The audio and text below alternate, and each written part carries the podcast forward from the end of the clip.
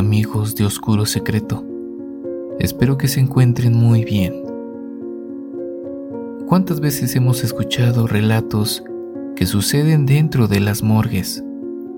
Que los cadáveres se mueven, que emiten diferentes tipos de ruidos, o que hasta en ocasiones se llegan a sentar en las mesas de las autopsias. Pues bien, el día de hoy te traigo un relato sobre este tema, así que acomódate, espero que lo disfrutes.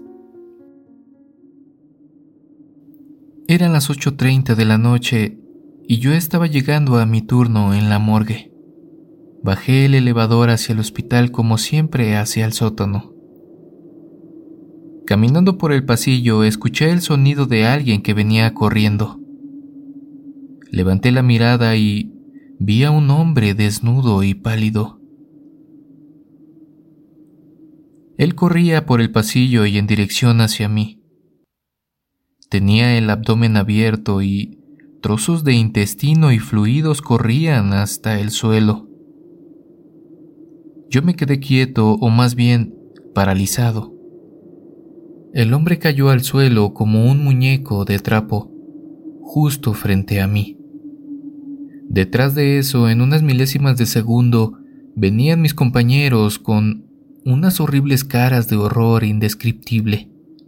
¿Pero qué carajos está pasando? pregunté. Y uno de ellos respondió muy agitado. En medio de la autopsia, este tipo se levantó y se echó a correr. Estaba vivo. Y creo que acabamos de meternos en un gran problema.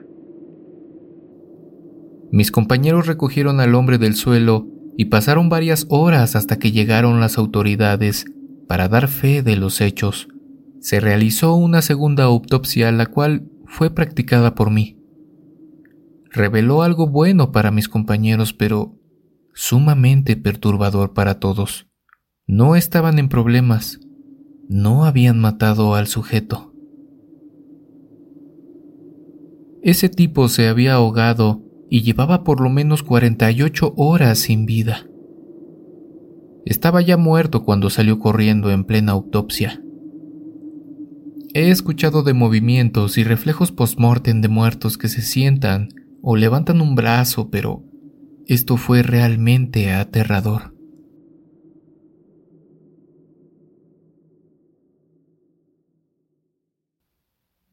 Mi nombre es Roberto. Tengo nueve años y vivo con papá y mamá. Por primera vez me quedé solo en casa en tanto papá se fue a su trabajo y mamá había salido de compras para luego visitar a una amiga. Eso sí, me dijo mamá que demoraría un poco y que no dejara entrar a nadie a casa. Papá es médico forense y regresaría tarde en la noche.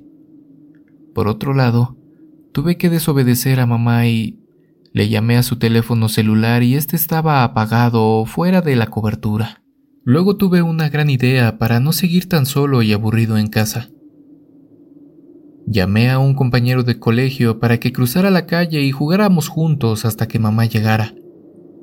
Vivimos en una zona residencial donde las casas están muy cerca y no vi problema alguno. Anthony es el nombre. Vamos a decir que es mi amigo. Cuando Anthony estaba en mi casa, le propuse un juego. Consistía en acostarlo en la mesa del comedor de casa y atarlo de pies y manos, y si lograba desatarse por sí solo, ganaría el juego. Por algún momento reflejó algo de miedo, pero por quedar bien conmigo aceptó. Bueno, cuando ya estaba tendido en la mesa y amarrado le dije que intentara desatarse. Mientras más lo intentaba, le era mucho más imposible. Su cuerpo empezó a sudar. Su vista desorbitada me buscaba frenéticamente en tanto yo reía una y otra vez. Había pensado en hacer esto hace mucho tiempo. Las clases que papá me daba en casa tenía que ponerlas en práctica. Un día, hijo mío, serás como yo, un médico forense. Eran las palabras que pronunciaba papá cuando terminaba de darme clase de cómo llegar a ser un buen forense. Y a decir verdad, me gustaba mucho y aún más cuando papá me llevó un turno de noche a escondidas para que lo viera realizar una autopsia. Anthony empezó a soltar gritos de miedo, o mejor dicho, gritos aterradores, cuando vio los instrumentales que yo portaba. Sus gritos me incomodaron mucho, por lo que tuve que ponerle una mordaza. Mira, seré muy rápido porque mamá está por llegar. Estos instrumentos que tengo aquí pertenecen a papá. Cincel automático, bisturí para dirección, bisturí para disección, tijera de cabeza recta, pinza automática, sierra para autopsia y martillo de metal. Estos son los instrumentales para realizar una autopsia. Solo hay un problema, que aún estás vivo. Anthony reflejaba un terror que jamás pensó. Pude notar que su cuerpo temblaba y temblaba sin control. Sudaba frío. Sus ojos parecían como si se le fueran a salir, en tanto yo preparaba la sierra para empezar la autopsia. Cuando de pronto la puerta principal de la casa se abrió. Era mamá, que al verme con la sierra en las manos soltó un grito estremeciendo toda la casa. Por favor, hijo. Por favor, hijo mío, no lo hagas. exclamaba y al mismo tiempo se acercaba con pasos lentos y los brazos suspendidos para que apagara la sierra y la dejara caer al duro piso. No, mamá, no lo haré. Yo quiero ser como papá. De pronto papá llegó. La verdad, era como si se hubieran puesto de acuerdo para llegar juntos a la casa. Entonces papá me dijo, Hijo, ya me demostraste que eres igual o mejor que yo. Solo que en este caso, Anthony es tu amigo y está vivo. Vivo, hijo, no lo hagas. Recuerdo haber dejado caer la sierra y papá corrió hacia mí para abrazarme tan fuerte como pudo. A Anthony lo liberaron, pero a mí mis padres me mintieron. Tengo meses encerrado en una habitación de la casa entre barrotes de hierro.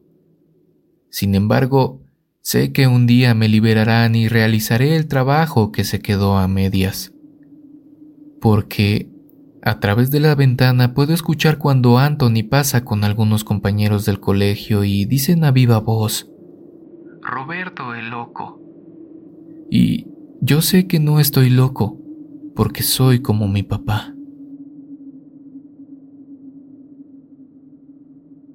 La noche de Viernes Santo del año de 1979 se organizó una fiesta en la discoteca más famosa de León, Guanajuato. El famoso Mr. Green. Cuentan que cuando mejor estaba la fiesta, entró a la discoteca un joven que atraía las miradas de todas las jovencitas que se encontraban en el lugar. El fulano fue descrito como alto, guapo, muy bien vestido, con unos ojos enigmáticos y muy llamativos. El apuesto joven escogió a la señorita más linda del lugar para bailar y ella, encantada por la apariencia, aceptó sin pensarlo dos veces. Mientras bailaban, él le advirtió que por ninguna circunstancia bajara la mirada para mirar sus pies. Ella, extrañada, aceptó asintiendo con la cabeza. En varias ocasiones intentó mirar sus pies, pero él la apretaba fuerte contra sí. En una de esas ocasiones, él le dijo con un aliento horrible, Si me miras los pies, perderé el ritmo. Al cabo de un rato, y más por miedo que por curiosidad, la chica no resistió más y bajó discretamente la mirada. Lo que la chica vio le heló la sangre. En vez de ver un par de zapatos finos, el galán bailaba sostenido por dos horribles garras. Semejante visión hizo que la mujer se desmayara enseguida. El malvado galán la dejó caer al suelo de la pista multicolor con el ruido ensordecedor de la música disco. Al ver a la joven tendida en el suelo, la gente corrió a socorrerla mientras que el joven con quien bailaba se había desaparecido del lugar. En ese momento, quizá por el pánico, nadie percibió el penetrante olor a azufre que dejó en el ambiente ese malvado demonio. La señorita desmayada cayó en un terrible estado de coma del cual nunca despertó. Al día siguiente, sus padres y los investigadores preguntaban al personal y a algunos testigos por las señales particulares que aquel aparecido había dejado. Todos los testimonios lo describían de la misma manera, joven, apuesto, de buena pinta.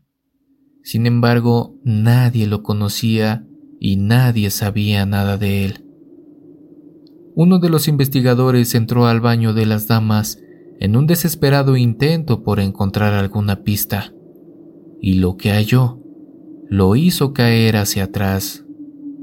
Como pudo llamó la atención de los demás peritos quienes ahogaron un grito de terror al leer la leyenda pintada con sangre en el espejo.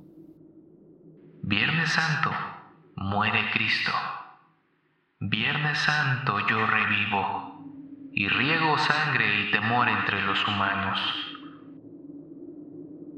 La discoteca de mayor caché de la ciudad fue prácticamente abandonada. Tal como quedaron las cosas esa fatídica noche, aún se conservan intactas cubiertas de polvo y olvido. Dicen quienes pasan por ahí de noche que aún se distingue el olor a azufre y que el demonio aún la visita. Si usted pregunta por la señorita de esa noche, Solo le puedo decir que al poco tiempo murió.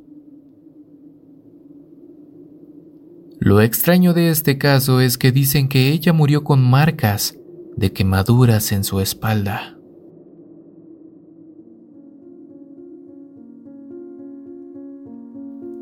Estimada comunidad de Oscuro Secreto, muchas gracias por llegar al final de este relato. Recuerda que si tú tienes alguna historia, puedes mandarla al correo oscurosecretooficial.gmail.com No olvides suscribirte, dejarnos tu comentario y darle pulgar arriba.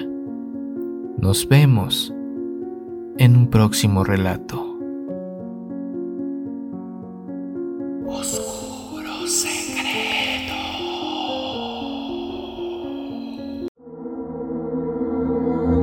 ¿Quieres escuchar las historias de terror que más te gustan sin cortes comerciales? Puedes convertirte ahora en miembro de ACAST.